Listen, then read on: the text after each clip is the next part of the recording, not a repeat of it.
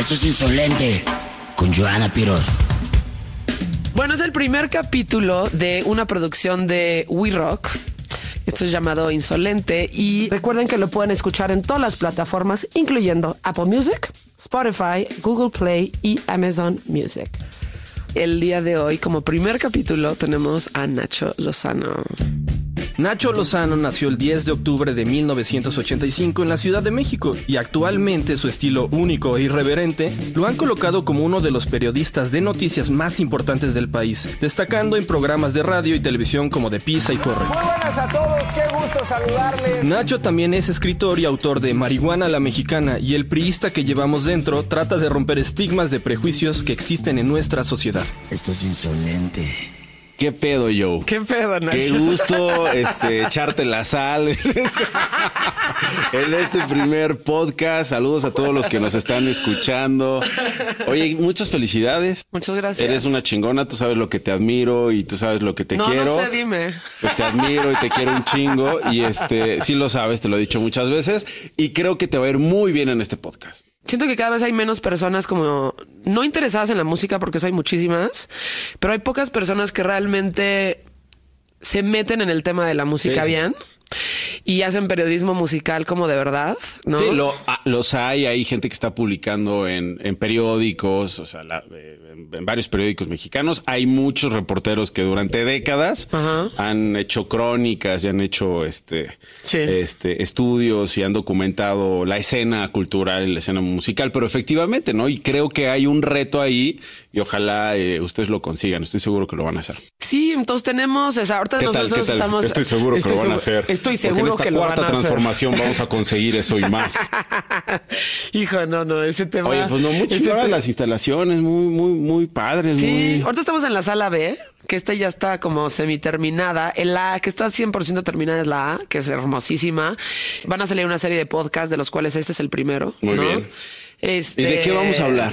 Pues de todo y de nada, Nacho. O sea, este, yo me imaginé este podcast justo de invitar a gente que me parecía muy interesante, ¿no? Hablar de marihuana. También hablar de marihuana. vamos a hablar de aquí marihuana. tenemos tu libro. Bueno, y de otras cosas, de otras, de otras drogas también. y de otras drogas también vamos a hablar. La música es una droga, ¿no? La música, La es, una música es una droga. Fíjate que O sea, si en lo- términos de adicción, Sí, o sea, es decir, 100%. si, lo- si los científicos pensaran, eh, o sea, si, si nos atenemos a estas, a, est- a estos marcos, ¿no? Científicos que explican las drogas, pues la, la música tiene eso, ¿no? Genera algo químico en ti, genera una adicción, ¿no? Hay este, digamos, estados emocionales que te provocan seguir escuchando algo, algún género, una voz, este, una nota, ¿no? Eh, el re bemol. Si lo pones en términos muy básicos, para la gente que aprecia la música es ¿por qué te gusta tanto? Porque te lleva a un estado emocional que, en el que no estarías si no la estuvieras escuchando. ¿Qué hace eso? El alcohol y las drogas. Tal cual. Pues sí, y depende también del momento y también eh, pensando en, en drogas, digamos, este, como la marihuana o como cualquier otra, depende del momento en el que te encuentras, depende de dónde estás, depende de tu momento sentimental, de tu momento psíquico Ajá. y la reacción que vas a tener. Seguramente te ha pasado que escuches una canción, a lo mejor eh, recuerdas, claro, esta canción la escuché cuando tenía 15 años, lo escuchas cuando tienes 25 y suena distinto, incluso deja de Sí. gustarte, deja de moverte, porque tu momento es otro, ¿no? O sea, porque ya tu estado de ánimo, ya lo que viviste fue otro.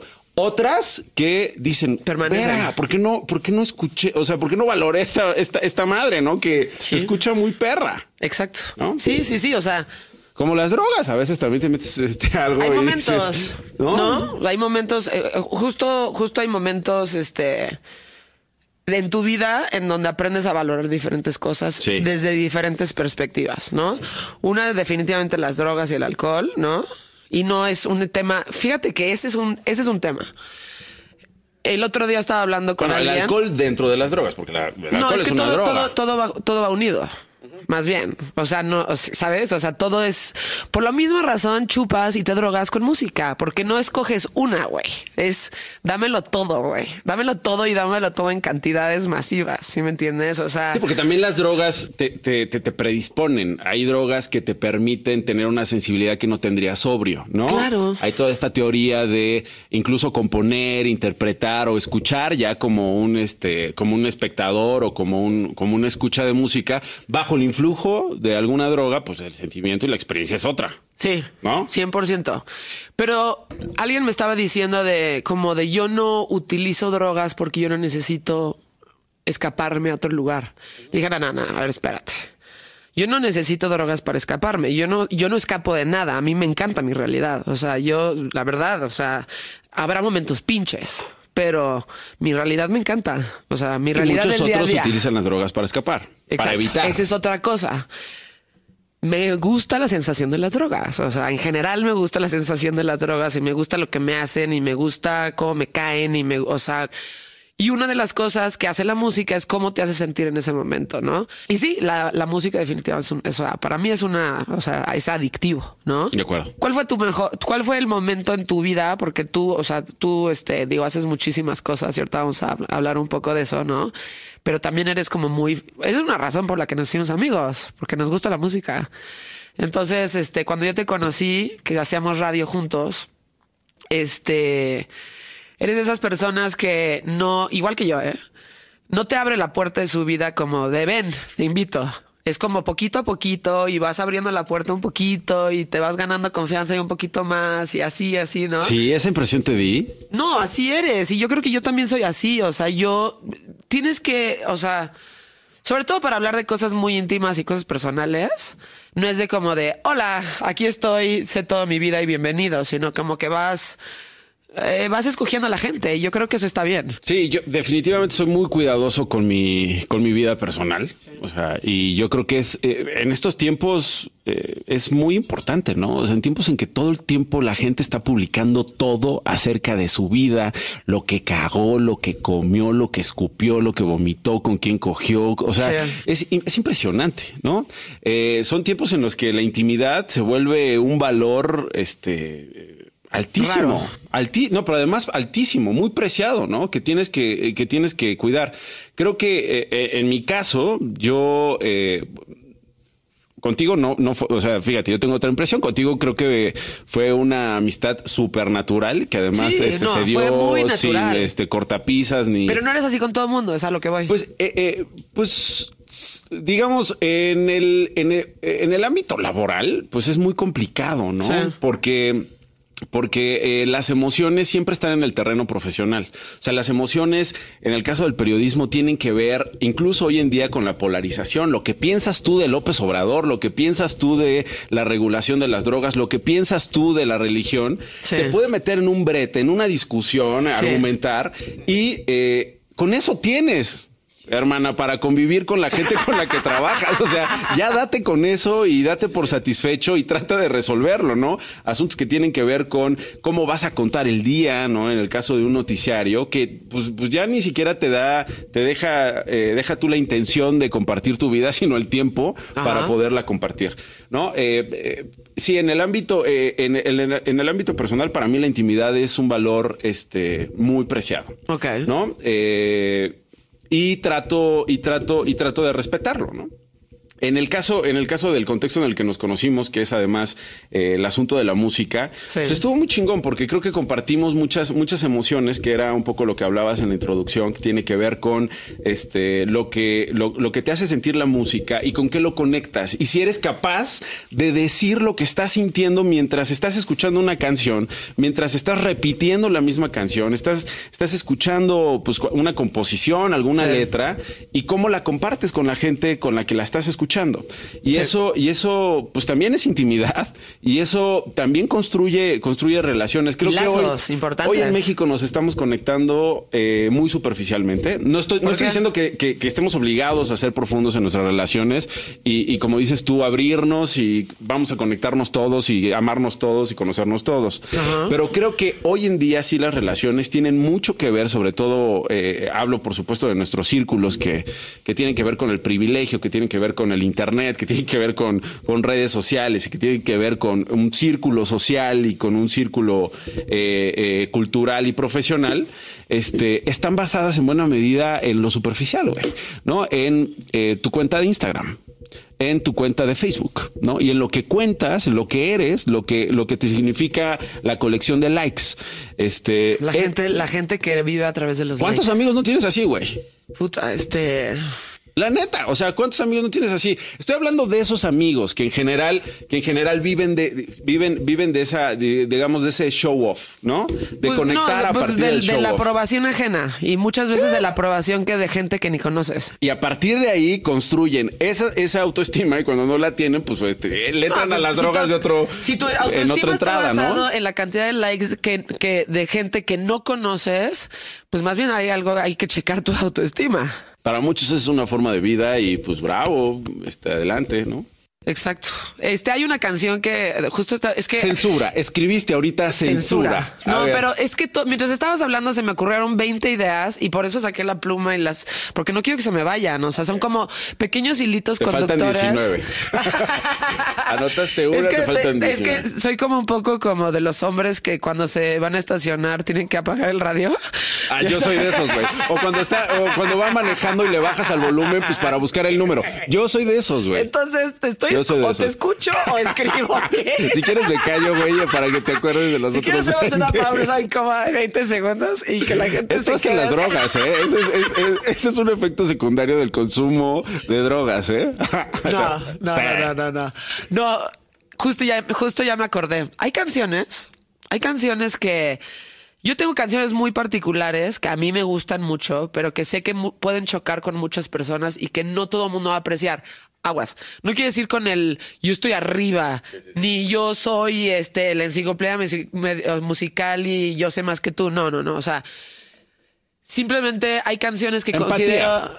Pues hay canciones que considero que en mi perspectiva personal están como súper evolucionadas de alguna manera. Las compartes con alguien, es empático y hay un vínculo con ese alguien. Exactamente. Entonces, cuando yo se las pongo, estas, estas, estas cosas muy particulares, por ejemplo, una es un bol- el bolero de Ravel, que yo te regalé un vinil del bolero de Ravel porque cuando te lo puse y entendiste perfecto lo que yo entendía cuando lo estábamos escuchando era de, güey, no mames lo que estaba pasando aquí, güey. Sí, sí, sí, ¿Sabes? Y entonces es como, güey, si alguien más siente esa misma empatía contigo con una canción de, Ma- de Maurice Ravel, es cabrón, güey. Bueno, a ver, ¿no? ¿cuántos movimientos sociales no se han fundado a partir de una canción? ¿Y cuántas, ¿Y cuántas canciones no se han escrito, se han compuesto a partir de una revuelta social, a partir de una transformación? Dos o más personas que están de acuerdo en que algo tiene que pasar, en que algo está, que se dan cuenta que algo está sucediendo y luego a lo mejor lo que les está sucediendo no los tiene satisfechos y se organizan para que algo, para que pase algo más por el bien de esas dos personas o más, ¿no? Este, y eh, existen los movimientos sociales. Ah, me pasó muchas veces en radio, por ejemplo, ¿no? Cuando podía poner lo que yo quería. eh, de repente era como, güey, en este momento es perfecto. Este, de repente creo que una vez puse Dave Brubeck y alguien en el, en el Twitter, güey, quita esa pinche música de elevador. Es como, no, a ver, a ver, papá. O sea, es Dave Brubeck, ya sabes. Estas, estas cositas, o el Kind of Blue de Miles Davis, o cositas así que de repente, que es igual que el bolero de Ravel. Hay cosas justo como esas, ¿no? Que, que se las pones a ciertas personas ya en tu casa, ya en una sensación como más de intimidad, como lo hemos hecho tú y yo varias veces, y es como de, güey, está cabrón esto.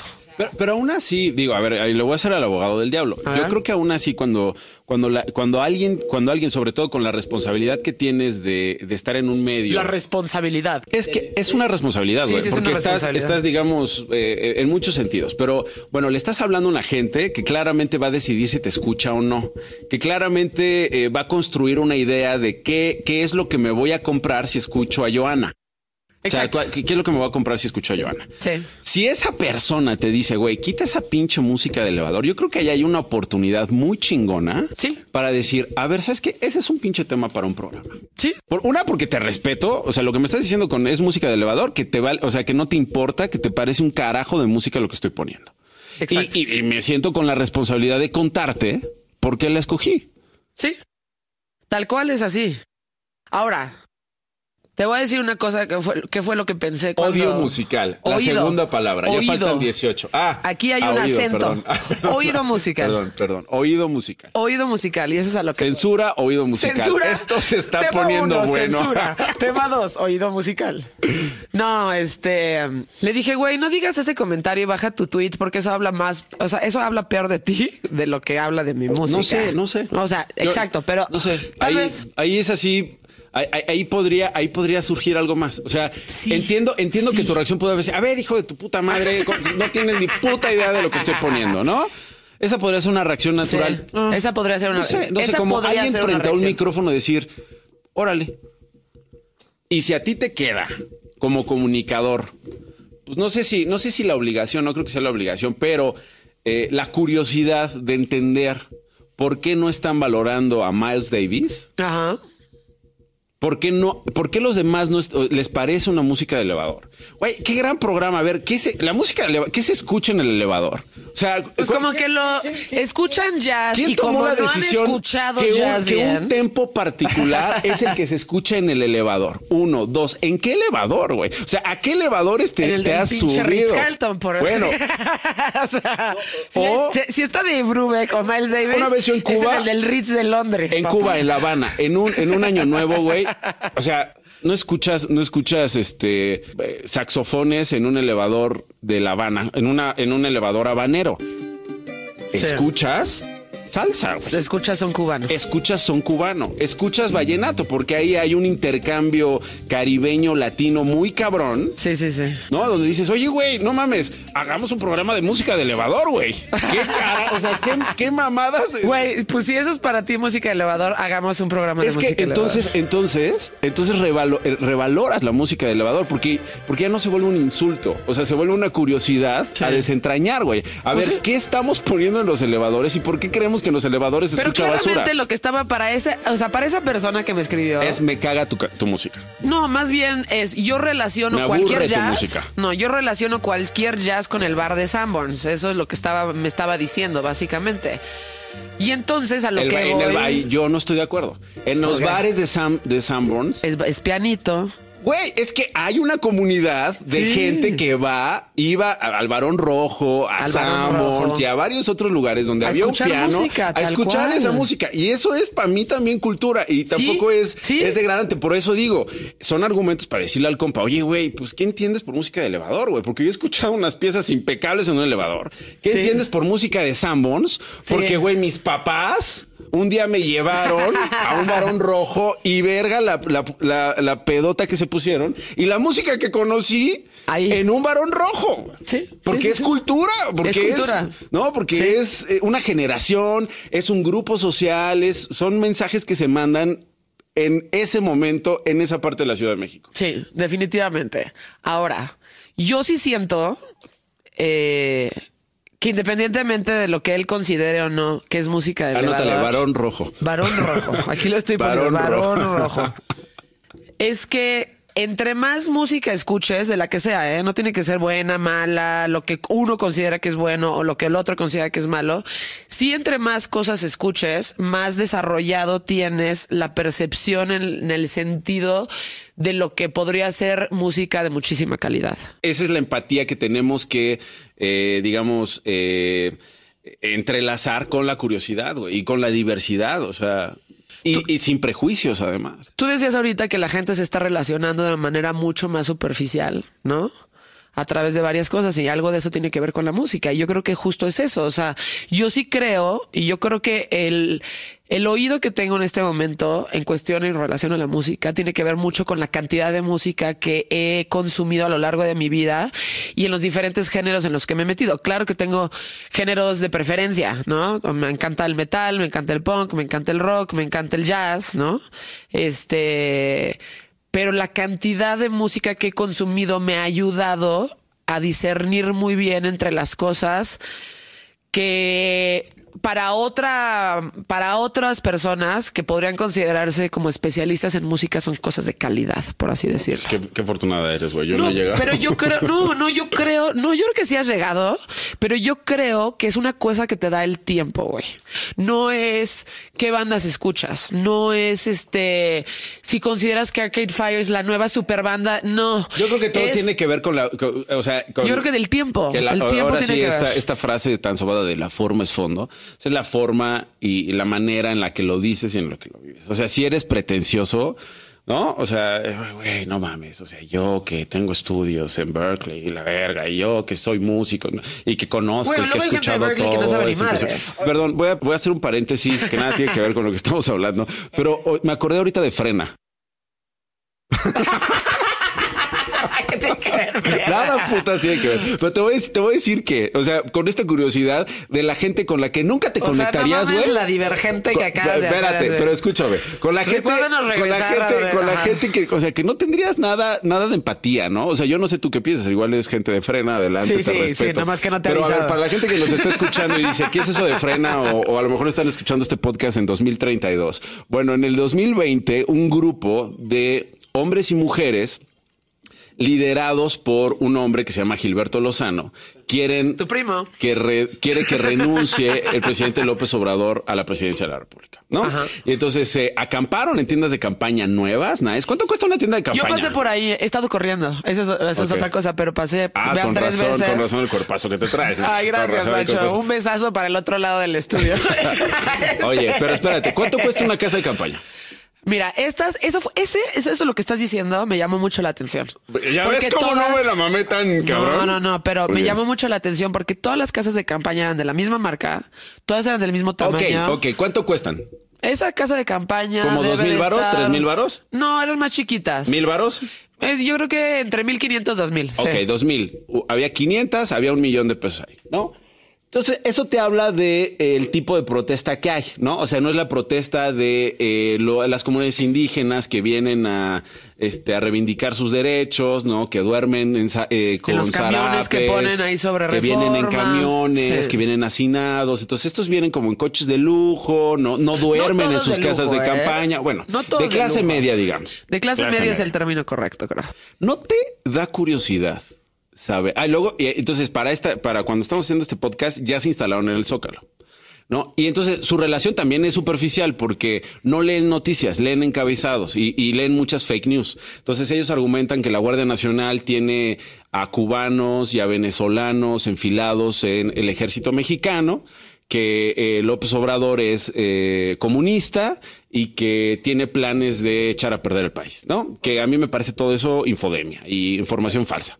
Entonces, superficial, es una relación superficial. Creo que no han ido al fondo de, oye, ¿cómo? O sea, ¿cómo, cómo dices que hay, que, que el 80% del ejército mexicano son cubanos? O sea, Sí, vamos a investigar o sea- lo que estás diciendo, Gilberto. No, me parece que alguien que además ha dicho que eh, en, en una oficina de la CFE que se enoja porque creo que no le cobran su recibo de luz y se enoja porque no lo atienden y graba un video diciendo, autorizo a todos a que aporreen que linchen a los funcionarios públicos como estos que no dan bien ser- buen servicio. Es más, a esta vieja, refiriéndose a la mujer de CFE, hay que encuerarla y lincharla. En el país misógino y feminicida como este. En una situación en Entonces, donde hay estamos gente en que este momento. simpatiza con este tipo de personas y hay gente que dice, tiene razón Gilberto Lozano. A lo que quería llegar con el punto de frena y la, y la, y la, y, y digamos la tangente que tomé. Ok, ¿Qué escucharán estas personas. estas personas durante su campamento en el Zócalo? ¿No te parece una pregunta que habrá que, o sea, armar- música escuchan estas Sí, ¿qué- personas? ¿Qué, música escuchan, güey? Porque, porque, ¿Qué te imaginas que escuchan? No sé. O sea, si tuvieras que hacer un este, una adivinanza así como súper loca, que escucha ¿Qué la escuchan? gente ¿Qué escuchan estas señoras, estos señores? O sea, ¿cuál es la playlist? De estas personas. Porque ve, hay campamentos donde de repente la banda saca la guitarra y tocan a, a Serrat y Sabina y no y, y música muy este A combativa, Silvio, Rodríguez, ¿no? Protesta. Molotov, ¿no? Y están allá en estos campamentos. Sí. En el 68, güey. Sí, en el 68. música del 68. La música del 68 es algo ¿no? este. Entonces, este es, este es- especial, esta es una protesta rarísima, superficial, que busca derrocaron presidente porque dicen que es como Mubarak, como Maduro. No, ¿qué escucha? ¿Qué escucha esta gente? a lo mejor por ahí nos raro. podemos entender. Porque yo ahorita no los entiendo, güey. No, yo tampoco estoy entendiendo absolutamente nada. Y estoy tanto de seguro uno- que a lo mejor tenemos muchas cosas en común, güey. Seguramente. No tengo idea. ¿Qué escucharán, güey? Seguramente. En Y vamos a regresar justo a ese tema. Vamos a ir un corte. Ya, cierro paréntesis. De ese- Aprovecho el corte para cerrar rarísimo. paréntesis. Ese- ese Voy a, paréntesis prometo abrir otro hiciste. regresando del corte más culero. Vamos a ir un corte y ahorita regresamos en Insolente. Esto es insolente. ¿Por qué te pusiste tu gabardina? Me dio, me dio frío. ¿Se puede? Pues no, quítatela. pues nada, quítatela. A ver, Este, oye, los puntos que tienes allá anotados. Sí, vamos a. El, el oído Tus musical. notas mentales. Oído musical lo podemos tachar. Porque ya lo tocamos. Vamos a regresar un poquito a lo que estábamos hablando en un principio de la responsabilidad de lo que dices, ¿no? Cuando éramos colegas de radio, ¿no? Este. digo, En RMX, ahí en Grupo Imagen. en RMX, en Grupo Imagen, que me la pasé muy un bien. programa que se llamaba Barracuda con Lalo Vargas. Con barra, ajá, Barracuda era ya como. Con Barro Largas. Con Barro Largas. con Lalo Vargas, Barracuda. Sí. Eh, en algún momento fue insolente y por eso me quedé con el nombre, porque siempre me encantó el nombre Muy bien. insolente. Muy bien. Y mucha gente en Guadalajara Eres ni, siquiera, insolente, güey. me- ni siquiera me dice Joana. Eres dice, "Ahí está la insolente. O sea, yo no te, insolente". yo, yo, yo, yo, yo no, yo no abusaría de que convivas con mi familia, por ejemplo, por tu insolencia. ¿Sí? es cierto, no, no, no, o sea, no, no, no, ¿cómo crees? Te mueres por llevarme con tu familia. Me has invitado como tres veces, güey. Algo, algo que es muy bonito cuando haces esto, ¿no? Es este, o sea, yo lo hice por la razón y seguramente tú tendrás algo muy similar o no sé, me dirás. Es este, es lo que compartes. O sea, lo- la responsabilidad que tienes en lo que dices, pero sobre todo en qué es lo que compartes. Tú lo haces todos los días, tienes un ahí, eres el noticiero estelar de la mañana en, en imagen y además lo estás haciendo muy bien porque ya no es este formato de esta persona eh, en esta posición de pedestal, digámoslo, ¿no? En donde yo estoy aquí, tú estás allá, sino que realmente yo creo que una de las razones por las que te ha ido muy bien es porque la gente se identifica contigo, la gente se identifica con la forma en la que hablas, la gente se identifica con la forma en la que transmites o desarrollas ideas, este, y ya no es esto atrás de un micrófono haciendo esto, sino como que realmente, este, lo dices de una manera como muy, este, muy personal, ¿no? En donde te puede llegar a tocar mucho. Vi, vi que invitaste, hijo, se me fue ahorita su nombre. Harley. No, a Carly también, esa es Ah. otra cosa, pero a esta mujer que perdió a su hija por un Ah, este que la mataron. La señora Yesenia, sí. Exacto. Y que le agarraste la mano, ella estaba llorando, ¿no? Con toda la razón del mundo. O sea, yo no me imagino, no creo que exista un dolor más cabrón que un hijo se te muera, ¿no? Entonces estaba tu noticiero, este, te está platicando todo esto y te le agarras la mano en tiempos de COVID, le agarras la mano, ¿no? Y está llorando en tu programa y tú la tocas, güey, ¿no? Eso está cabrón, Nacho. O sea, como ¿Cómo, de entrada tienes, cómo preparas estas cosas? Porque todo lo que haces y lo haces todos los días, de lunes a viernes, y sé que te despiertas muy temprano para hacerlo, este, tratas estos temas que son muy relevantes del día. O sea, ¿cómo haces que este programa fluya de esa manera y, y en tan poco tiempo, porque es diario? Está cabrón preparar un programa diario, ¿eh? O sea, es- eso es muy cabrón. Pues eh, esto, esto evidentemente no lo preparas, esto es muy espontáneo, ¿no? Sí, Eh, la yo parte personal no. Yo este, coincido contigo con el asunto de, de, de, de ver a las víctimas con empatía. Eso a falta, eso nos hace falta Sí. Muchísimo. Si hay impunidad en el país, eh, promedio 97% de impunidad del universo de los delitos que se denuncian Sí. es una tragedia. Sí. O sea, a mí cuando me toca, cuando de repente doy, eh, me invitan a dar alguna conferencia, alguna charla, yo pongo, yo pongo este ejemplo.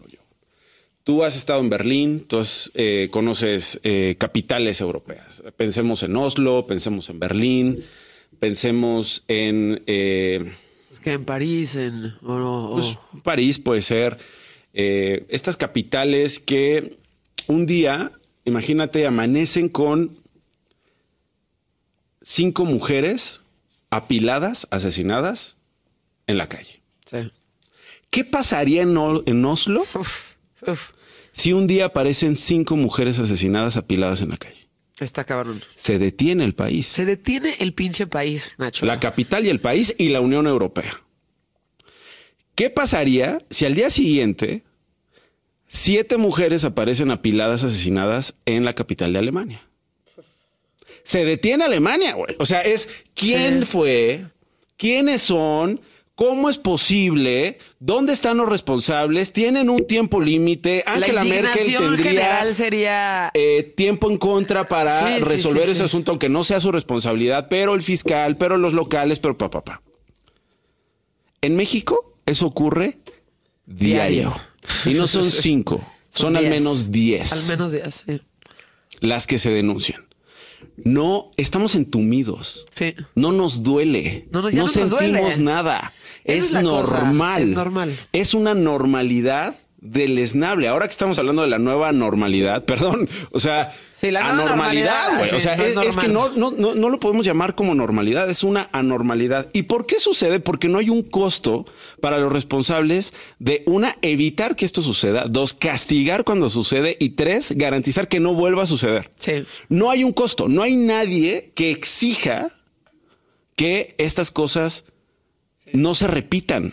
Pero empecemos, empecemos por la empatía, Nacho. O Entonces, sea, lo que yo, lo lo que yo viví en esa entrevista, eh, como me ha pasado en otros, en otros momentos, pues es eso, güey. O sea, no puedes, no puedes no ser empático. Yo creo que Sí. hoy en día los, los micrófonos y las cámaras tienen que estar dirigidas apuntando a las víctimas. Sí. A nadie- al poder no, a las víctimas. Pero es que justo ahí entramos en un tema, Nacho, porque, a ver, lo que decías de la empatía, además de las denuncias o de las no denuncias y de la impunidad del 97%, la empatía.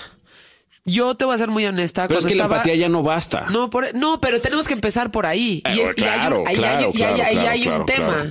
Cuando empezaron todas estas marchas Cuando llegamos ahí, pues ya daremos un paso impresionante Este- y ahí los costos serán altísimos para los responsables que eso suceda. Pero como no hay empatía, insisto, no hay costos y no, hay- no hay, no hay, digamos, una responsabilidad. O sea, no la, no la piensan dos veces los fiscales. Les vale madre. Les vale madre. Sí, Y claro. fíjate, además, o sea, en nuestra es que- cultura mexicana, cuando algo no importa, cuando algo está jodido, dices vale madre. Sí, vale O sea, madre. vale mujer. Sí, sí, sí, tal ¿No? cual, tal cual, tal cual, tal cual. Pero como mujer te digo que, o sea, justo cuando estaban empezando las, no las marchas, pero sí los como los destrozos generales, el metrobús, este, como este, el mobiliario urbano, todo esto, yo hubo una parte de mí que dijo, "Ah, no mames, güey, ¿por qué los, por qué los servicios públicos, ya sabes? Y luego justo vi a Yesenia, ¿no? En este speech que se echa de por qué ella quema, por qué ella rompe. Sí, claro, para recordarles Y que yo mi dije, hija se "Güey, murió. Yo estoy hablando desde mi privilegio. Estoy hablando desde Joana Pirod.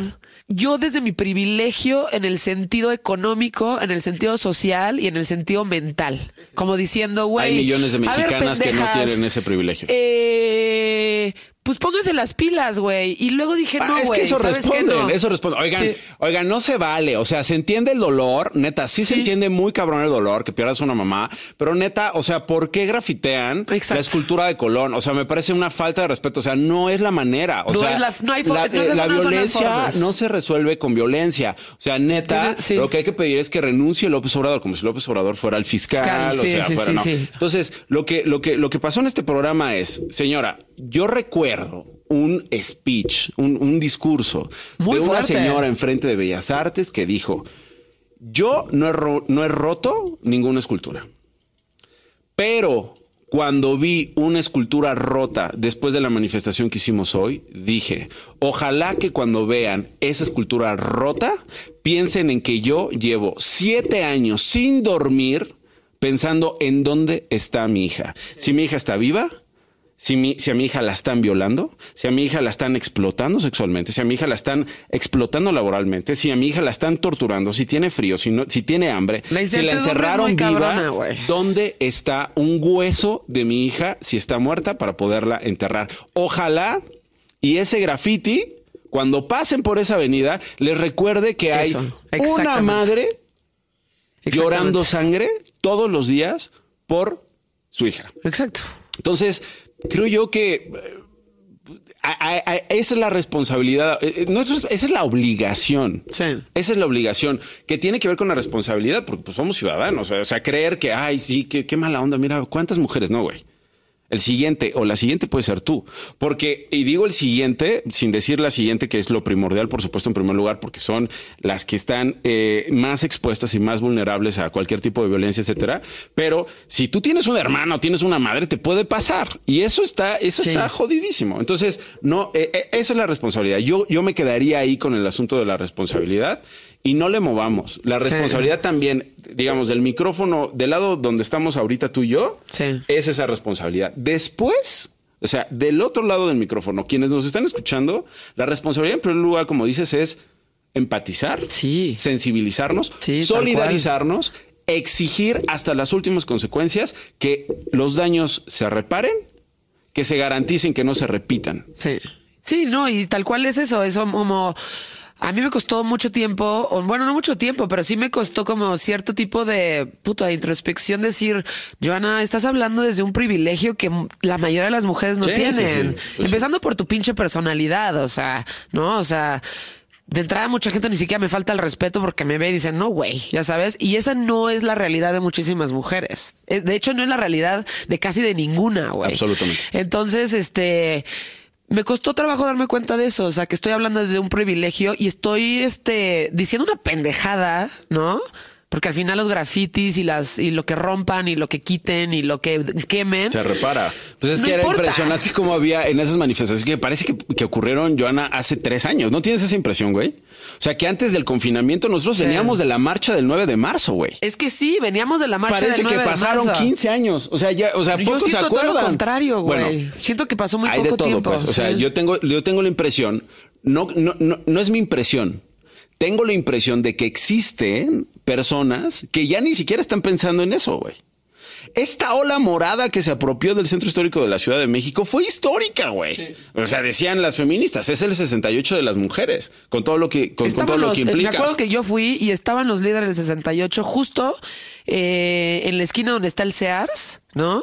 Y tenían aquí sus... y- y 15 días dije- después vino el dije, confinamiento. "Güey, qué cabrón, qué Bueno, cabrón. eh, el 9 de marzo. Luego vino el paro de mujeres, Sí. que fue una chingonería, güey. Sí. Es decir, terrible, ¿no? Terrible. Pero las mujeres diciendo, a ver qué hacen sin nosotros. es que es la realidad. ¿Qué hacen sin A nosotros? ver qué hacen sin nosotros. ¿Qué hacen sin Y nosotras? empresas solidarizándose a medias. A medias. Este, Totalmente a medias. grupos, eh, empleadores, familiares a medias. ¿No? A medias. Salió lo más misógino de México, Puta, salió lo cabrón. más misógino de México. Deberías de armarte un programa, un programa sobre Pero misoginia. viniendo de Fíjate, ya mujeres. te resolví tres programas. ya te resolví Pero tres fíjate, programas. ese tema, ese tema, Nacho, era algo que quería tocar Invita, contigo. invita a Marta Lamas, güey. Es, Sí, eh, sí, o sí. sea, bueno, a Marta Lamas, que es una institución, por supuesto, en el, eh, eh, eh, digamos, en eh, la teorización del feminismo y, y, por supuesto, también en el activismo. Invita a una trabajadora sexual, o sea, invita a las mujeres que, eh, que, que- que están vulnerables. ¿Qué escuchan las mujeres que están vulnerables? ¿De dónde agarran fuerzas para rascar la tierra y, y- y- y- y- y buscar a sus hijos, no? Sí. Yo creo que, yo creo que ese podría ser. Fíjate, ya te resolví tres Ya programas. me resolviste la vida, papacito. Muy bien. Pero un tema que sí quería tocar contigo. A ver, ¿cuál es el, el siguiente? Es no, aquí no está, no no responsabilidad bullet points. en lo dicho. responsabilidad en lo dicho. Eso ya lo tocamos y lo estoy tachando en este momento, fíjate. Ok. Eh, ¿Cómo hay mujeres, no? Que son parte de ese problema, ¿no? A mí me tocó varias veces, ¿no? Sobre todo en medios de comunicación, el hecho de, pues, ¿qué crees? No vas a crecer, güey, porque no me estás dando las nalgas, la verdad. No te quieres poner ese vestidito, pues, güey, no te vas a quedar con este noticiero. Este, pues no estás dispuesta como a, pues a jugar estas reglas que son, no, o sea, como que no te las dicen, güey. Claro, no, no te lo ponen ahí en escrito, pero es implícito. Entonces, la última chamba que tuve en tele, este, era claro que iba por ahí, ¿no? O sea, como que había muchas mujeres que estaban ¿Y dispuestas. denunciaste? No, no porque no fue tan explícito, Nacho. O sea, simplemente hubo un shooting. Yo estaba vestida como me conoces, ¿no? O sea, normal. Y todas las demás estaban como en vestiditos y demás. normal. Pues, o sea, pantaloncitos, este, ya sabes, este, pues esta gabardina, o sea, como padre, pero, pero no en Debiste- vestidito. yo creo que debiste haber denunciado, güey. ¿Sí? Sí. Y como que hubo un comentario ahí del productor en donde decías, este, como, pues es que eh, eh, tráete unos vestiditos, Joana. Y yo, güey, yo me he visto así. O sea, yo traigo cambios, pero es que no, ni siquiera tengo ese tipo de vestidos, güey. ¿Sabes? La junta que le siguió, yo ya no estaba considerando ese proyecto, ¿no? Entonces no fue como explícito el, O sea, lo que estás ven". diciendo es que después de estas eh, provocaciones que te hicieron, insinuaciones que te hicieron, Ajá, a las que te negaste, sí, te cancelaron tu Sí. participación en el proyecto. exacto. Hubieras denunciado. ¿Tú crees que hubiera denunciado? ¿Cómo haces eso? O sea, es no te piden pruebas, no te dicen, oye, este, o sea, de Es hecho esa es- persona está denunciada ya formalmente, o sea, por otra mujer, por otra mujer a la que le faltaron el respeto Denuncia. directamente, Denuncia. directamente y tiene una denuncia penal esa persona. Esa persona ya tiene una denuncia. Ya sabes, y para mí fue como puta, o sea, este, ¿sabes qué? Váyanse a la chingada, güey. Denuncia. ¿Puede ser? Es que Tal si no se va a repetir, güey. Si no eres tú, como dices, que tienes el carácter y que puedes sobrevivir sin ese trabajo, pues imagínate es que la que fue sigue, güey. el que dijo. Pero "Váyanse a imagínate la, que chingada, sigue, imagínate la que sigue. Las chamba". que estuvieron antes que tú, que pasaron por eso y las que las que ocurrieron después de ti. Al punto al que voy es que suceden también mucho por nosotras. O sea, por las mujeres que sí lo permiten, Nacho. Por eso, Por las mujeres que Yo sí creo que- prestan. yo creo que por hay las que mujeres denunciar. que sí lo hacen. Ya sabes. Pero Entonces, tú tomarás la mejor decisión. Sí, y eso se vuelve una normalidad, güey. Eso ya es lo normal. O sea, lo normal es que le tengas que prestar al jefe, lo normal es que tengas que poner esos vestidos, lo normal es que, güey, ves a las de las, de- te piden una vuelta y es como, güey, ¿qué crees que soy tu edecán? ¿O qué? Se supone, yo creía que estaba aquí porque sabía de lo que estaba hablando, no porque me ibas a obligar a enseñarte las chichis, güey. Entonces, puta, eso está cabrón. Y lo, pero lo que más me causa conflicto es que hay mujeres que participan en eso, güey. Y por eso se da. ¿Sí me entiendes? Entonces, eso, o sea, es difícil y es un poco retomando lo que hablábamos como de, de, de esto, de que hay mujeres que dicen, güey, no pinten, no pintarrajeen, no quemen. Pues no, güey, a lo mejor sí soy un poquito más empática contigo y me doy cuenta de que yo estoy hablando desde un privilegio, pues entonces a lo mejor soy capaz de ser un poco más simpática contigo que perdiste una hija, güey, que no me imagino el dolor que debe ser eso. Fue durísimo ese, ese programa. Estás insolente. Ahorita estabas tocando el piano. Cuando este podcast se convierta en visual, porque así va a ser, ¿no? Te vamos a sacar ahí tocando el piano y seguramente te volveremos a, a invitar, pero estás tomando clases de piano. ¿no? Sí, sí, sí. Llevo ahí algunos añitos. Y, pero además dijiste que primero empezaste en piano y estás agarrando la guitarra. Fíjate que sí te estoy agarrando, te estoy agarrando la guitarra. Sí que te estoy agarrando la guitarra. Te y estoy ando agarrando, agarrando te la estoy batería. agarrando lo que es este la guitarra y la, La batería. batería. ¿Te has sentido más identificado con la guitarra? Por lo que me Este, dices, ¿ok? Sí, fíjate que sí. Eh, A ver, no, no, por supuesto que no me voy a poner a hablar de mi experiencia en la guitarra, no tengo autoridad en este estudio, por supuesto que no lo voy a hacer, pero a mí sí me parece que, que la guitarra es una voz, o sea, es una Es voz una que voz. merece... Hay instrumentos que son voz, que Sí, podrían ser sí, voz, sí. como la trompeta. A, a mí me gusta muchísimo, particularmente la, la eléctrica, la acústica. O sea, no crean que saco a Fernando Delgadillo así de. Y ahora que siento que todo me duele, que ahora que siento que en este podcast que Joana Pirata ahora. Y ahora los de frena que están en el Zócalo pidiendo la renuncia de López Obrador. Estoy luchando por sacar adelante a México con Gilberto Lozano. No, no, o sea, no, no hago eso. Primo, güey. No, no, güey, no. Lo diría. O sea, o sea, si fuera mi primo, güey, lo diría. Lo diría, diría. chingando. Diría, este güey es mi primo, me da vergüenza. Quiero hacer público, tía, qué pedo. ¿Cuál fue tu momento? Todos tenemos un momento, ¿no? ¿Sexual? No, güey. Ah. Bueno, eso si quieres hablar de eso también lo vamos a hablar. Tenemos tiempo, no. ¿no? No, entonces no. Hay tiempo, mira. Mira, hay tiempo. Tiempo sobra. Lo dejamos al final. El Sí, momento sexual. el, el momento sexual lo dejamos al final y me recuerdas, ¿eh? Porque a mí se me va mucho el pedo. ¿Cuál fue tu momento? Porque creo que todos tenemos un momento en donde estás chavito y dices, güey, ¿qué pedo con esta rola, güey? Pues mira, a ver. Sin sonar, sin sonar, sin sonar pretencioso, creo que fueron dos momentos. tú conoces mis gustos musicales y son muy variados. O sea, seguramente uno de, uno- eclécticos. uno de mis momentos fue bailando vallenato, que decía, ¿qué es esto, güey? Es que bailas ¿por qué, mucho, ¿por, qué. ¿por qué estoy bailando así? Yo creo si que la gente de la tele viera lo que yo he visto cuando hemos estado bailando. bailo de la chingada, ¿no? Bailas muy bien, güey, pero a lo que voy es tu euforia, como de que te vale ultramadres, güey, ya sabes, y estás bailando así de güey, o sea, como nacido para nacido para bailar. Nacido para bailar. Nacido para bailar. Este, la Y forma en la que, en la, la forma en la que, la que, o sea, como que realmente disfrutas la música, güey. A mí me gusta mucho eso. Yo creo que, yo creo que eso es muy importante. Creo que en, en mi pubertad, eh, la pregunta fue pubertad. No, el momento, ¿En qué- en ah, el momento, en el que hayas Ah, pues me fui a la pubertad. Ok. Este eh, bailando vallenato. O sea, es que es muy ¿Ah, sí? sensual. O sea, bailar el vallenato, las letras, o sea, eh, la composición del vallenato es otro pedo. ¿No? Y ¿Cómo además, fue ese momento? el ¿Te pues, increíble, porque es un vínculo con otra persona. O sea, vai- agarras de la cintura a, a- a la chava, te acercas, ahí viene el, el- ¿no? O sea, el, de- el Ahí viene. despertar sexual, ¿no? Se me está para, te está valiendo verga, ¿no? Hazte para allá, quítenme la canción, pero también controlas y entonces Controla, controla. con quien estás bailando lo está disfrutando y Pobres dices, hombres, ay, güey, creo la que me bien gusta. difícil, güey. Sí, los hombres la tienen bien difícil, güey. No, y O porque sea, dices ustedes tú porque se también- nos nota la erección. No, también. Pero la tienen difícil porque como que el- la carga social de llegar hacia nosotras. Digo, ahora creo que es distinto. Nosotras somos mo- ahorita, yo estoy en una, en una- o sea, estoy desatada. Pues yo soy muy tímido, Tirándole ¿eh? el pedo a- a- así a- en Instagram, sobre todo en pandemia ahorita, güey, de no mames, o sea, Me de- consta. Sí, sí, sí, tú lo has vivido. Me consta. ¿Qué pedo? ¿Qué haces? Aquí está mi registro de que no tengo COVID.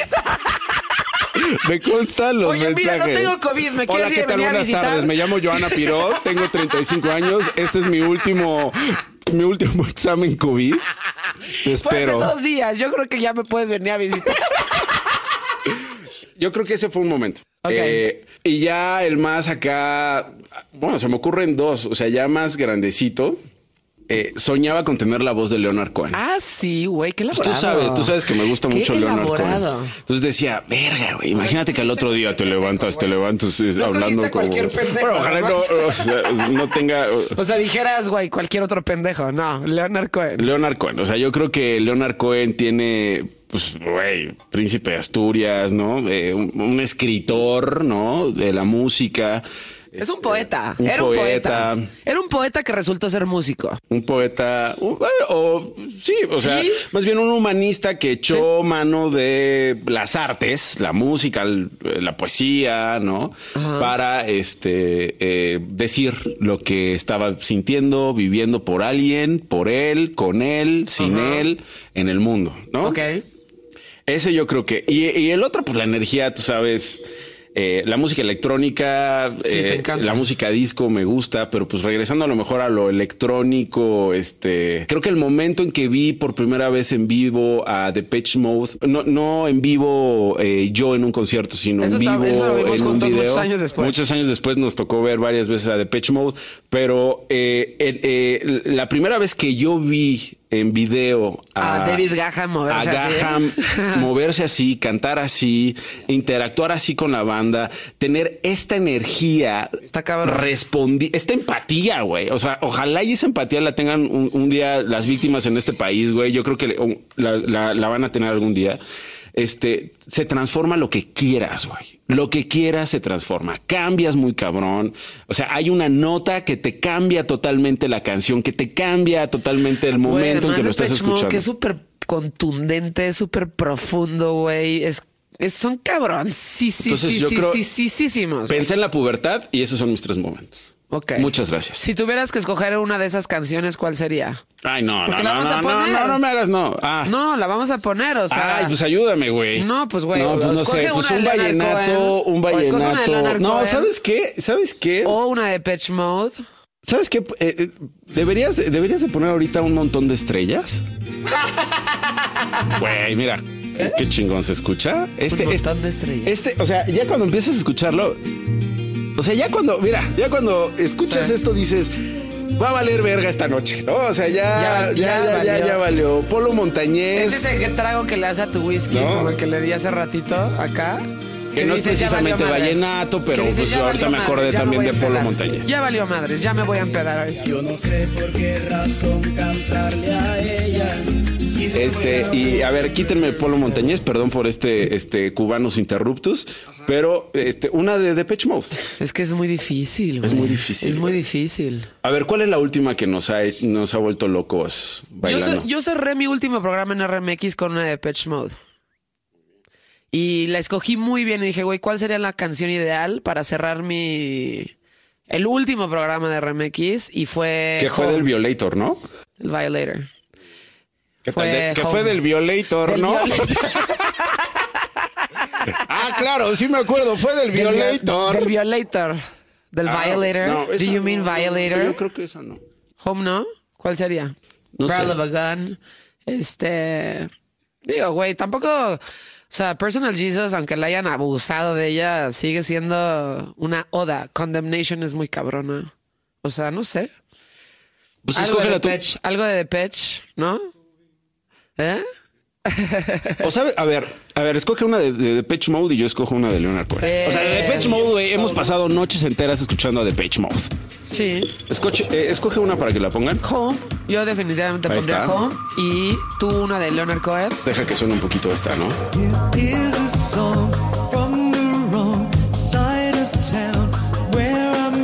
Chingonería. Y ahora, pues, que nos vamos al corte con Waiting for a Miracle, Leonard Cohen. Baby, I've been waiting. I've been waiting night and day.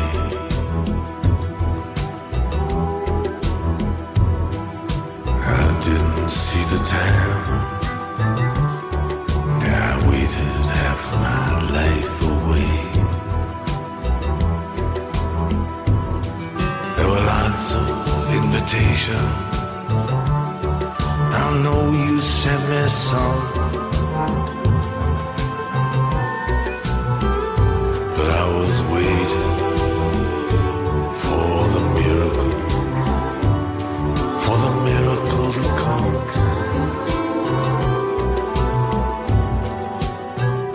Ese whisky Lucan me está entrando como. Pues es que después de escuchar a Leonard Cohen, güey, no mames. Exactamente. Te queda, además te queda voz como de Leonard Cohen después de. Güey, Leonard Cohen. Leonard Cohen. Leonard Cohen.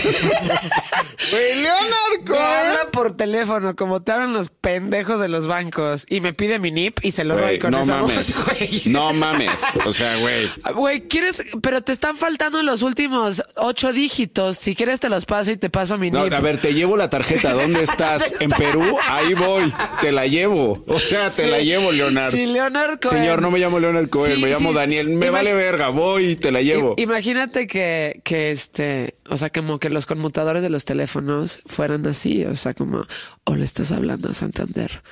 Si quieres hablar a tarjetas de crédito, menciona. Ready to connect una. with another device. Ready to connect with another device. es un chiste local entre Nacho Es y que yo está de- padrísimo para la gente que lo cuando está diciendo. Y estos alguien- pendejos que están diciendo. Lo que pasa es que cuando. Cuando, cortas con alguien, pero ya estás. Cuando cortas con alguien, eres una bocina inalámbrica No, güey. de la cual te- se No. desconectó alguien. Sí. Y entonces la- no la bocina inalámbrica dice, Para reconectar "Ready con alguien más. Cuando ya puedes coger con device". alguien más, ya te sientes suficiente para, para cogerte a alguien más y sin llorar al final. Entonces es ready to connect with another device. A ver, llora- ¿por qué llorarías después de coger? No, yo no, güey. ¿Por pero qué? A ver, mi pre- toca- puedo hacerte ha una pregunta. Este es sí. tu programa. Ok. O sea, yo Hazme- soy eh, invitado. ¿Te puedo hacer una pregunta? Sí. ¿Por qué llorarías después de coger? Mira, Nacho, yo no he llorado después de coger. lo dijiste, güey. Me han tocado güeyes que veo que, pues, güey, acaban de cortar o, o, o incluso están en una relación en donde te das cuenta luego, luego, después de que se vinieron, que es como el, ya sabes, the guilt kicks in. En este momento, Pum, la así. gente. ¡Pum! Así como de puta madre, güey. O sea, ya les entra el remordimiento, güey. Ok, ya, me regreso. Cerramos ese ese paréntesis. pero ya, ese corchetazo lo cerramos. Ya podemos cerrar ese tema. Sí. No, podemos hablar de ese. Vamos a regresar a ese tema, pero primero vamos a hablar de tu libro. Sí. Digo, más allá de tu libro, es como el contexto y el contenido de tu libro. Más Nacho allá de tu Lozano. libro, tus adicciones. No, güey. ¿qué tan Nacho pacheco Lozano, eres? ¿hace cuánto sacaste este? Porque yo te entrevisté la- el, el año pasado o fue hace dos. Es que Este- te luego que el tiempo se me va como, güey, o sea, ya no entiendo. Pero Este esto libro lo publicamos en años. 2018, sí. 2018. Marihuana la mexicana de Nacho Se Lozano. reeditó y todo el El otro día me estabas contando la anécdota de por qué sacaste este libro. O un poco del contexto. Sí, de- porque, porque una persona eh, se acercó conmigo y me dijo, las personas que consumen marihuana necesitan ayuda del Estado, Ok. básicamente. Entonces esta persona me dijo, Ayuda "Oye, al Estado, ¿por qué? Pues porque O sea, ¿a qué se básicamente porque son inválidos.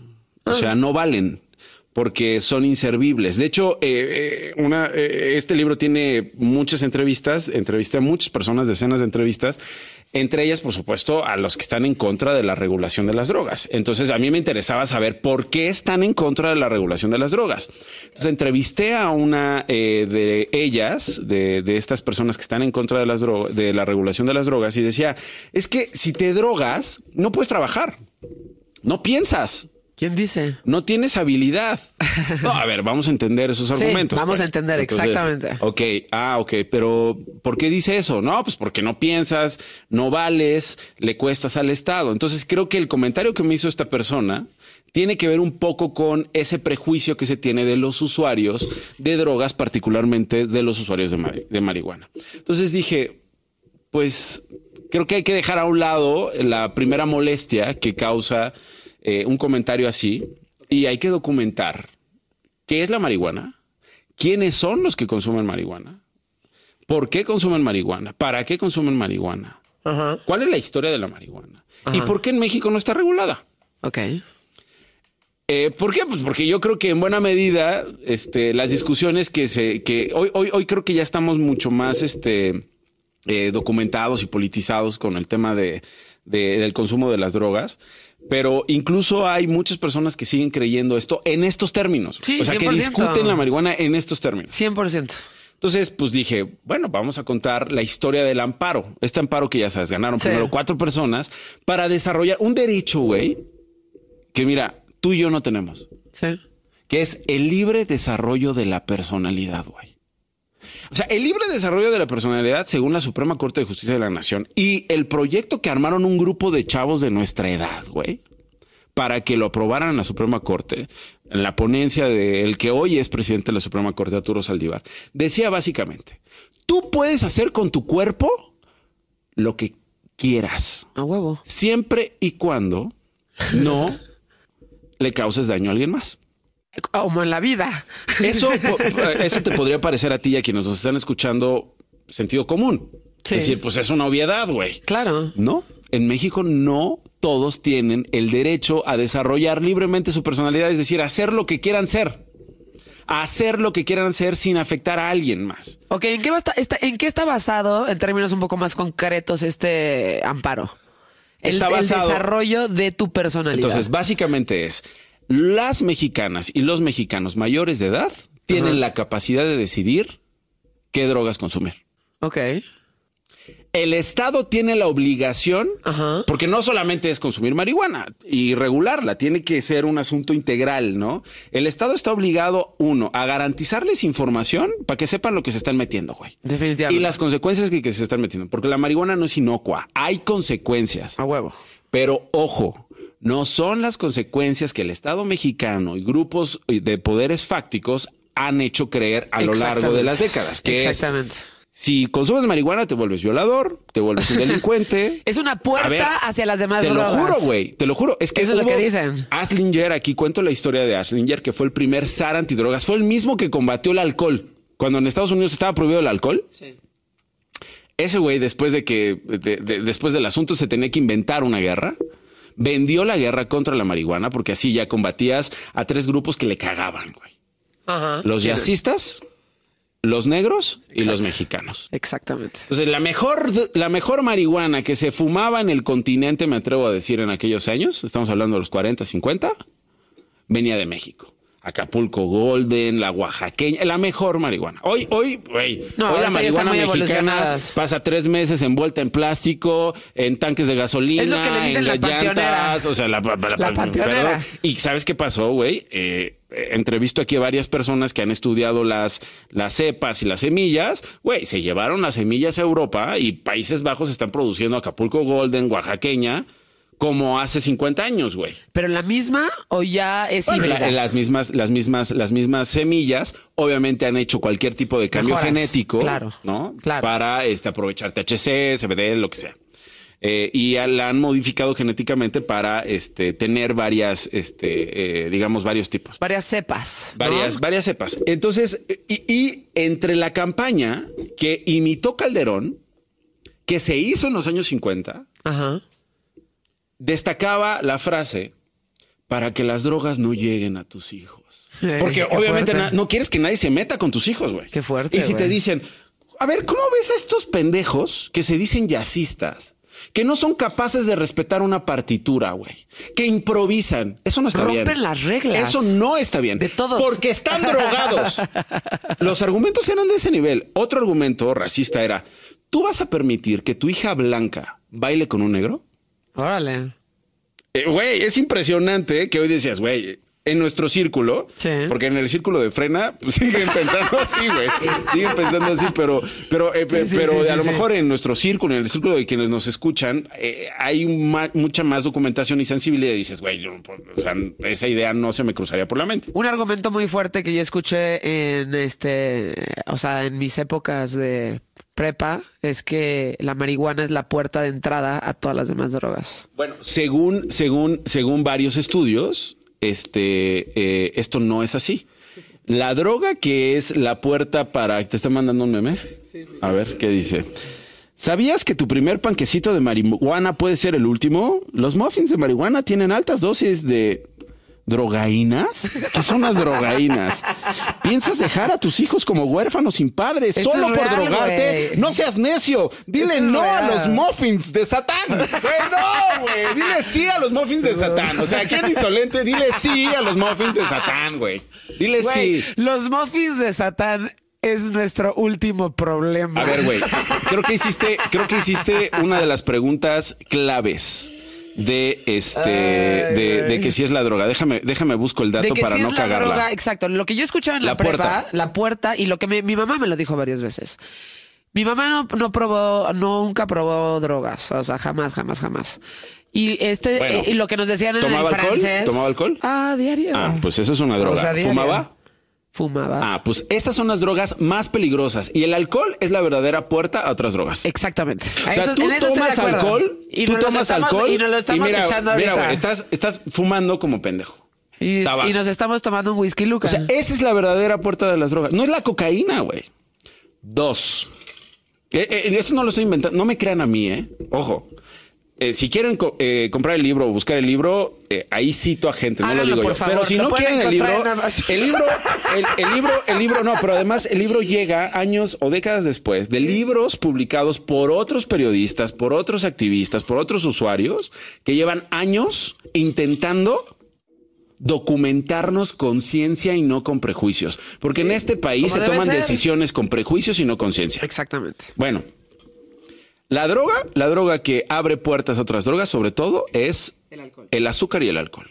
La droga más mortal que existe en el planeta se llama azúcar.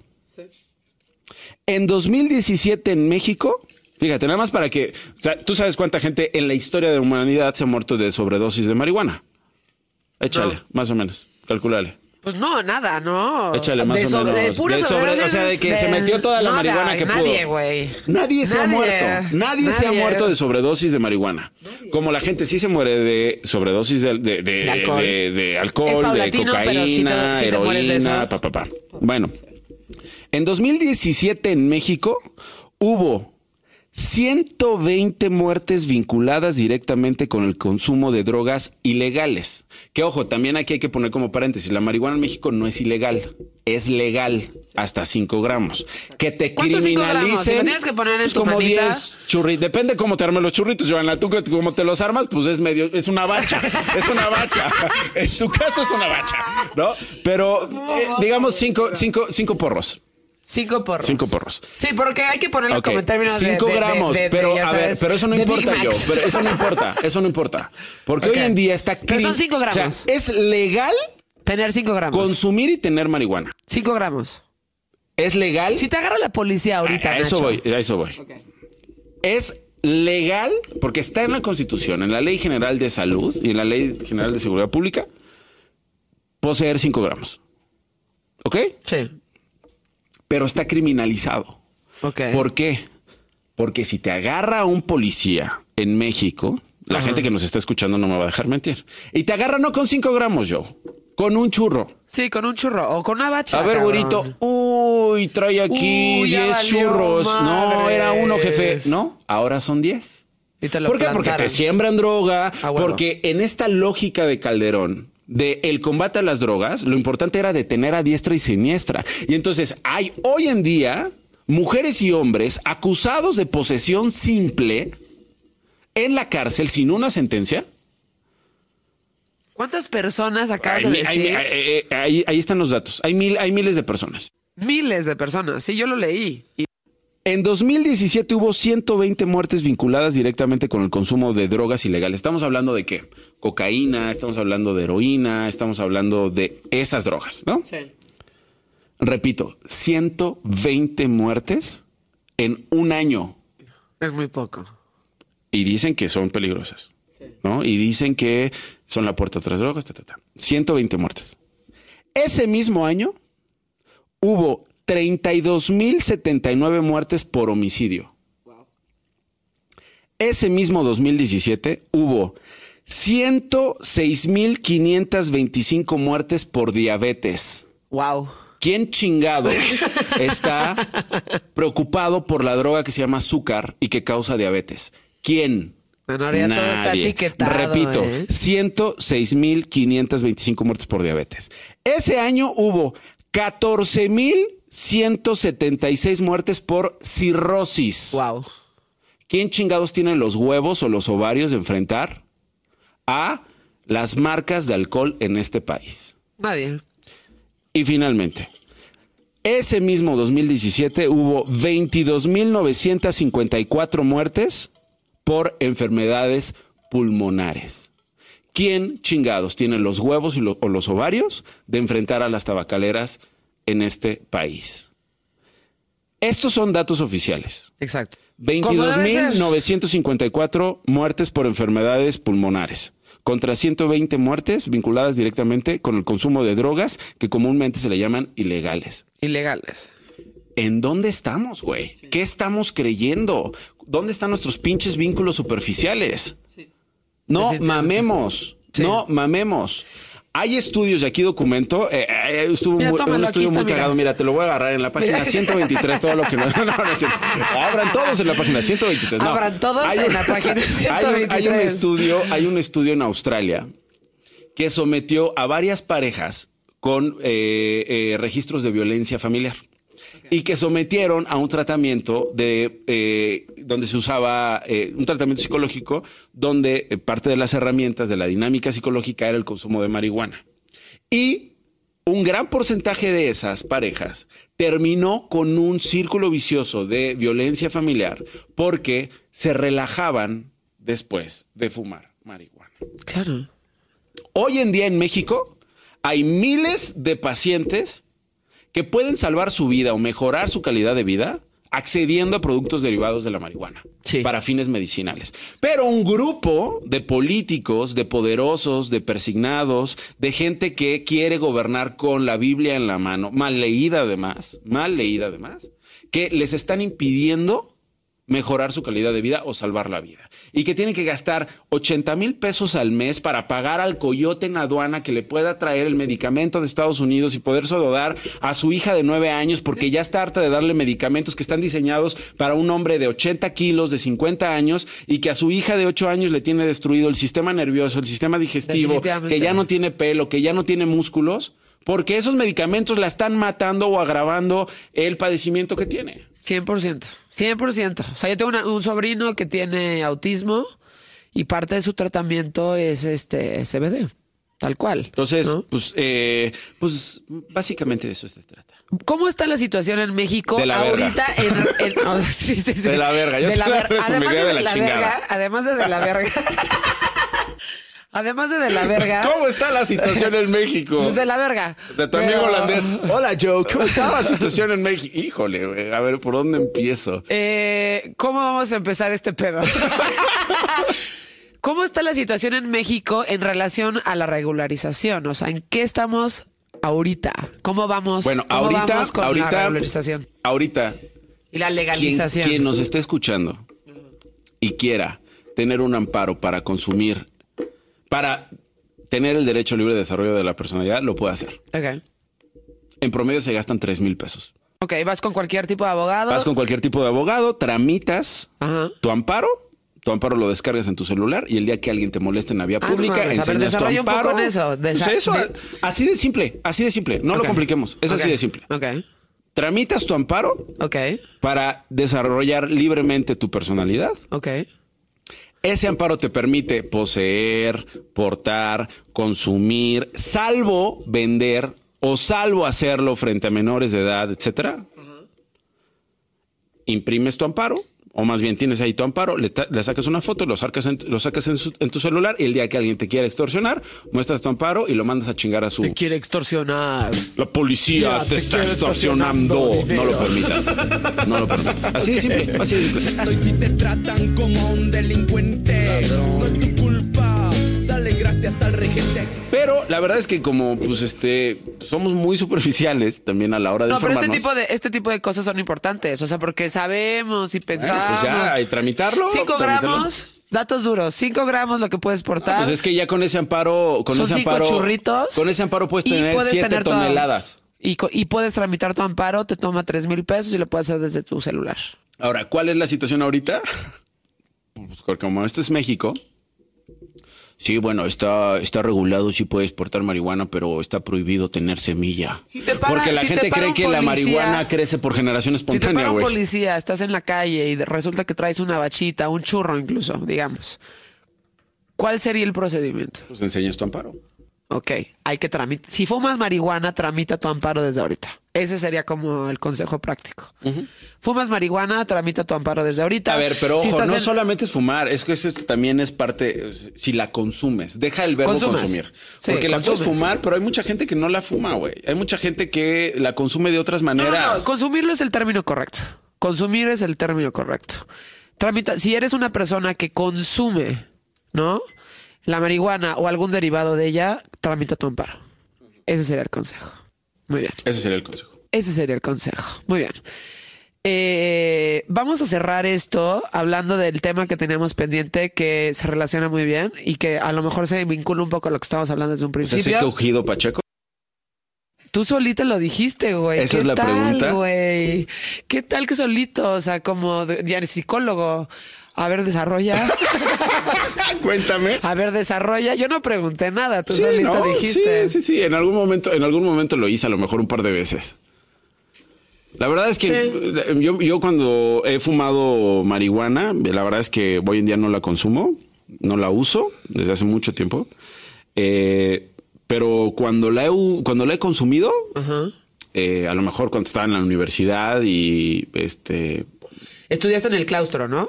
Estudié, estudié en el claustro de Sor Juana, ¿Qué- qué sí. estudiaste? Historia del arte. Ay, qué bonito. Es lo Sí, que yo hubiera estudiado, sí. fíjate. Fíjate, pues estamos a tiempo, mija. No, güey. Pues sea, una maestría. Pues sí, puede ser. Qué chingados. En ese momento creo que no estás preparado a los 19, no estás preparado para decidir a qué te quieres Bueno. dedicar. Mucha gente que, ¿no? Terminé estudiando relaciones internacionales. este, Apasionante, güey. Apasionante. Y en realidad creo que hubiera sido como o periodismo o historia del arte, definitivamente. Le- El, el claustro es súper, súper bonito. Yo no sabía hasta que fui al claustro a hacer un programa una vez que está Sor Juana ahí, o sea, está el ataúd ahí, güey. Eso es cabrón. Yo me aventé cinco años allá en ese plan de estudios que me aventé. Yo creo que fue el mejor plan de estudios en ese tiempo en todo México. Ok. O sea, me atrevo a decir. Y el lugar es hermoso, ¿eh? Con todo respeto a la Ibero, este, con todo respeto a la UNAM. Incluso tenemos maestros de la UNAM, tenemos maestros de la Ibero, del TEC, de, de- de- de varias universidades en el mundo. Sí. Lo que tiene la Pero Ibero- regresando a... a, a- a- ver, sí, por ¿Qué favor. Solito. No, pues esas dos Es el cosas. niño en el psicólogo sacando sus dos. cosas, güey. Oh, o sea, bueno, tú, pues si tú no, nada más bueno, jalas si un hilito. seguimos hablando de frena. Mira, tú nada más jalas Bueno, un hablemos de hilito. frena. jalas ese hilito y la media se deja ir. Hablemos de frena. No, güey, no, sígueme contando, por favor. No, pues ya, ahí se acaba la anécdota. No, pero yo prefiero, yo prefiero no, o sea, porque yo eh, lo que estaba diciendo es que cuando, cuando, cuando en esas ocasiones lo, lo consumí y este y se armó el desmadre, este, pues como que me distraigo un poquito, o sea, sí, No, bien, yo bien, no, o sea, yo no me distraigo con marihuana, yo me pierdo y estoy, estoy, estoy, estoy, estoy, estoy escuchando la música y ya no convivo con la gente. Pero, este pedo pero de, te voy a decir ¿por qué algo. Pero te voy a decir algo. Pero letra, te voy a decir algo. Oye, pero te voy a decir algo. Nadie le está poniendo atención a la música, o sea, no están apreciando esto, ya me voy. Así pasa cuando coges. Así pasa un poco cuando coges. Pero, y lo que quiero decir es, la parte previa, pachecos, Ajá. o sea, si tú estás pacheca y yo estoy pacheco y estamos echando, eh, empezamos día- a echar un día- pasión. Un día, un día lo hacemos. O sea, no, no, no coger, sino un día hacemos un podcast, pero pachequísimos. Yo- bueno, bien, no ya. sé, si quieres también. Bien, güey, Este- ok, va, órale. Vamos a romper ese, Pero ese me- hielo. Este, Eh, me encanta. no. Sacas un hilo y se des- de la media se desmadra. Pues, Pues es que, güey, se puede prestar a que la gente piense Bueno, eso. entonces. Un programa lo previo, lo previo de tocarte, lo previo de. O sea, esa, Esa- es que el preámbulo es lo máximo. que se El preámbulo es activa. lo. Y entonces. El preámbulo es lo máximo. a ver, pónganse a, a Smooth Operator. Sí, exacto. Pónganse. Entonces, suena Smooth Operator. Entonces, pues, güey, eso está muy chingón. Sí. Pacheco no, decir el gracias. preámbulo. Pacheco no, el preámbulo al sexo es lo Pacheco máximo. en el preámbulo, a mí sí me gusta. Ok, pero ya en el acto ya no tanto.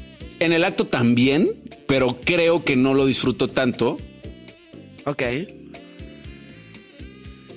Oh, eh, en el acto, ¿qué, qué En droga? el acto, en me el encanta. acto, en el acto. Te agarraron en el acto. En el acto, en el acto, ¿cuál sí no, güey, se me escogerías? salió un pedo en el acto. Güey, No, eso ha pasado, o sea, pero no hablemos de eso. La media que se deshace. La media. El Cuéntanos, hilo, Joana. El hilo que uno Cuéntanos, jala. Joana. El hilo que. Esa es una sección. El hilo. que Jala, uno- aquí, se sal- aquí sale un hilo, ¿no? Y ya se dejan ir. Pero, ¿en qué droga si te, si te, si te gusta coger? Este. mm, pues a lo mejor en el alcohol, ¿eh? Cuando no es mucho también, ¿no? Pues en mi caso, cuando es mucho, me va muy bien. Sí. Sí, sí, Te va sí. muy bien. Sí, o sea, sé que sé, sé que muchas y muchos cuando están pedos, este, bye. No, eh, yo. Yo, Digo, a lo me- mejor yo me está mal que esté hablando de yo esto me desenvuelvo muy bien. este, suena Miren, vituperio, pero Miren, yo me desenvuelvo muy bien sí, con no, el ya, alcohol. ya, es pésima respuesta. Yo me, yo, yo me desenvuelvo muy bien con el alcohol. Me desenvuelvo muy bien. ¿Nos queda claro? Sí, sí, Estás haciendo un podcast, güey, imagínate. Estoy haciendo un podcast. Peda, güey.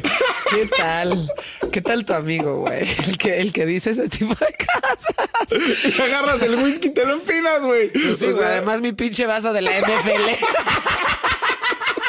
Mi termo de la NFL con lleno de whisky. O sea, güey, no es- me, me ofrecieron No el vasito jaibolero y dije, no, gracias, yo No, tengo no, un termo de la NFL. Yo traigo mi termo. Todos diciendo, ay, mira, No, traigo tomando sus tés. Tomando Mira, aquí sus traigo mi garrafón, ¿no? Este, no, aquí con mi garrafón estoy bien, muchas gracias. Este, me cae muy bien el alcohol y en general, pues, o sea, Hola, me llamo Joana. muy-. Imagínate, imagínate Joana en una sesión de Alcohólicos Anónimos. Saludos a todos los que están Alcohólicos Anónimos. Échenle ganas. Pero imagínense, este, Joana, ahora yo soy Joana Piro, la neta, me siento muy bien con mi garrafón. yo no quiero dejar de chupar. No, me cae muy bien el alcohol. Bueno, mucho respeto a quienes están luchando Sí, con no, esa adicción, 100%. por supuesto. O sea, yo creo que lo, lo, lo que hago yo y siento que es mi, mi, por lo menos mi ética, ¿no? Es Ajá. como de, ¿Hay ética del alcohol? no, la mía personal. No hay ética en el No, no hay ética en el alcohol, pero Yo la creo mía que el, el personal. alcohol es muy violento, además, ¿no? Sí, el alcohol puede llegar a ser muy violento. Pero yo creo que depende, es, es algo mucho más interno.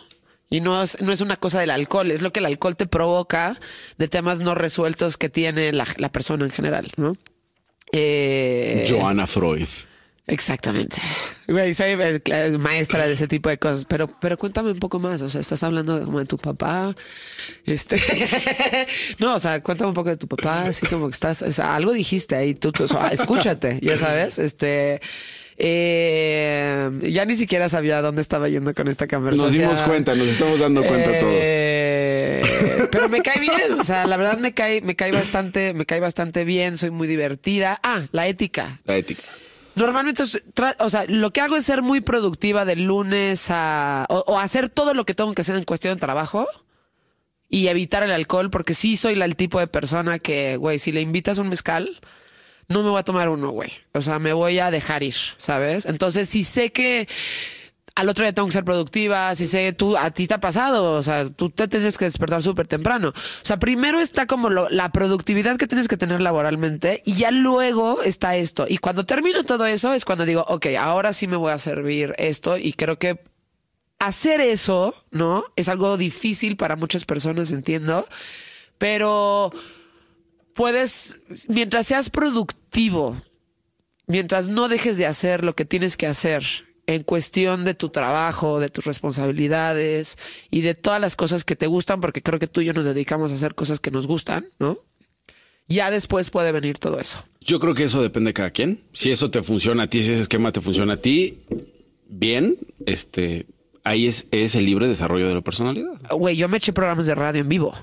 O sea, neta de en vivo. De ponerte una peda, de irte al Roy y de, güey, ya, me, ya son las 7. ¿Qué crees? Que Joana tienes programa de radio a las 10. Pues, güey, vete a lavar tu carita y agarra un Uber a hacer tu programa de radio. Y salió muy bien. Y mientras eso salga bien, Según no hay tú. pedo. Según tú, Solamente hubo una vez en un especial, solamente hubo uno en un especial de Blur que hice que me dijeron, oigan, ¿estás peda? Oye, pero ¿estás peda? Y eh, claramente tenían la cabina en ese entonces, en esas otras oficinas, güey. Güey, este... Ah, Yo, a mí, yo, a mí no me ha pasado. Yo la verdad es que. un whisky con no- cigarros y le pagué al guardia para que se quedara bueno. callado. Yo güey. no, yo no, he- yo no, yo no, o sea, yo no puedo hacer eso. ¿No? No, yo no. Ok. Sí, no, no. No, Eso está- definitivamente yo no. Y te consta, güey. O sea, Sí, no. sí, sí. Tú eres de los que, güey, mañana tengo que trabajar, te vas como a buena hora, te vas temprano, tengo que estar. O sea, es que, güey, también tele es otra cosa. O sea, tele es otra cosa. Te están viendo. Una cosa es como La lo que tele, radio y lo que sea. Sí, pero por lo menos en el radio no te están viendo, güey. La neta. Vamos a cerrar con el tema de sexualidad que tú lo sacaste desde un principio. Pues llegamos hablando de eso, ¿no? No. Ah, ok. No, o sea, del tema de sexualidad, que era como que algo que salió desde un principio y dijimos que íbamos a cerrar con eso, ¿no? ¿De qué íbamos a hablar de sexualidad, Nacho? Pues eh, según yo hemos estado hablando de sexualidad, pues si quieres hablar de sexualidad, la música con la sexualidad. La o sea, música yo creo que va de la mano, cabrón. Sí. O sea, es muy, o sea, si tú armas un playlist muy cabrón para despertar, para crear una atmósfera, para este ser tú mismo, ¿Con para qué coges? conocer a alguien. pues con mi pito. O sea, ¿cómo? Si tú- o sea, ¿no tienes un playlist para coger? Qué horror, qué, qué, qué. Yo tengo una mini bocina en mi, ca- en mi cuarto. Sí. O sea, cuando ya pasa de la Ahí, sala al Joana, cuarto. no, a ver, Joana, si estás ahí eh, que ya se está y el armando. mío está de hueva, creo. Y dices, no, espérame tantito, déjame pongo mi bocina. Yo hago eso, yo hago eso. ¡Oh, Joana, no! Yo le digo, espérame tantito, porque además siempre como mujer tienes que ir al baño, porque tienes que checar que todo esté en orden, güey. O sea, como que déjame perfumarme tantito, déjame así como orear la cotorra. O sea, ya sabes. Déjame acomodo la lechuga del Pues sí, pambazo, pues para que no. Sí, sí, sí. Este, O sea, sí. como que si quieres que salga bien, es mejor decirle al güey, a ver, espérame dos minutos. Dame dos minutos. Dame dos minutos. Estás Ahorita besando bien rico, pero dame dos minutos. Es Te más, lo juro. un y, se- y minuto. esto va a estar Cuéntalo, muy pon Y tu esto va a estar muy cabrón. Entonces, en chinga vas al baño, güey. yo- Te refrescas un poquito, Sí, te también, pones acá también, para también, también. y nada más, te- o sea, el iPod ya está puesto en mi cuarto con una bocina, nada más sí. pones pum, güey. Ya, Pum. pum. y eso ya. O sea, tú preparas la playlist. No, pues es O sea, que tengo una bocina dentro de mi cuarto con, con un iPod y ahí siempre está ahí. Y como que ya sé cuál, y está de hueva igual el que pongo, pero pues es como, es que güey, tampoco quiero estar cogiendo y que de repente pinche prodigy, ya sabes, o sea, o sea, mejor como eh, jazz, safe. ¿Qué pones? Jazz, ¿Qué pones? A ver, de jazz, es que, que safe, yo no, ¿qué pongo? safe, Roixop. vámonos. Ay, Yo pongo Roixop. He puesto Roixop para echar pasión. ah, sí. Sí. Bueno, Roixop puede llegar a ser muy sensual. Sí, o sea, depende. O sea, no pongo este, ¿no? Eh, o sea, pongo, sí, Royce Royce Up. Up, Nights Out. Y, Nights out. y así, ese pedo. ese, ese Sí, pedo. ese pedo. No, yo, yo pongo, yo pongo este mi playlist de jazz que probablemente para ellos está de Ah, bueno, el jazz es, güey, el jazz es. Y es como un eh, ecléctico entre Miles. De repente ahí se cuela un Neta James. De repente ahí se cuela un este Eartha Kitt. Un eh, la, la, la, pues esas como Ella Fitzgerald. O sea, como que sabes bien, que va a estar safe y que todo va a estar suavecito. Un Sade. ¿Qué tal un Sade? ¿Cómo te caerá un Sade? ya sabes. Y como que sabes que va a estar como sensualón y que no te vas a levantar porque se pone pinche prodigy, güey. Ya sabes. Bueno, o- quién sabe. o, o- O igual Pues se pone bueno, ¿eh? Güey. Tenía una amiga que me decía que cogían Psycho. Y yo así de, güey, eso no está nada sexy, güey. Pero un pues Lucía Méndez, de repente te vuelves loca Un y dices, un- ponte un- Lucía Méndez. Un Lucía Méndez. Vamos a echarnos el segundo con Lucía Méndez. Órale, va. Un Lucía Méndez. Imagínate eso, Ponte. The Cranberries, a ver qué sabe. Y el güey empieza a llorar. Sabe, sabe. Y el güey se regresa a los noventas cuando lo mandaron a la verga. y empieza a llorar.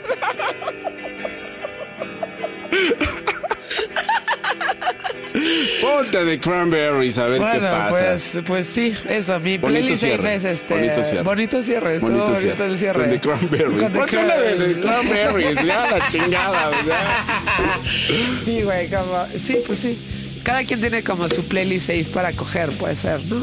Y en gusto se rompen géneros. Así es. Hay de todo en la viña del Señor, Así es. Nacho, ¿no? Oye, muchas gracias. No, por gracias a ti, venir. Joe. Estuvo chingón. Mucha suerte. Eh, Muchas gracias, estuvo, estuvo muy chingón. Gracias, yo. Que seas como el padrino. Me diste como la patadita, Raúl, Sí, Raúl Velasco, ¿qué tal? Una patadita. Mucha suerte, yo. Muchísimas gracias, Nacho. Y Gracias. este. Y gracias pues, a todos los que nos escucharon y soportaron. Y soportaron durante. el no sé pedo de Joana. O sea, yo en ese momento hubiera dicho, neta, güey, estoy escuchando el pedo de Joana. Ponte el pedo de Joana. Exactamente. No, muchísimas gracias, Gracias, Nacho. Que te vaya muy bien. La verdad creo que siento, siento que lo estás haciendo muy, muy bien. O sea, en Muchas todo lo que estás haciendo lo estás haciendo muy bien. Gracias, gracias. Y me da gusto que haya sido como la primera persona del primer podcast Gracias. y del primer capítulo de, de, de We Rock. Lástima que cancelara a Ricky Martin, pero aquí está. Pues sí, muchas gracias, Nacho. Gracias.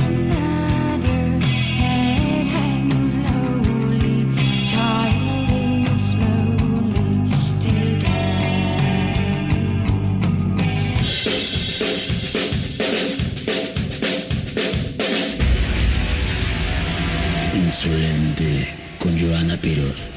Una producción de We Rock y One Amor.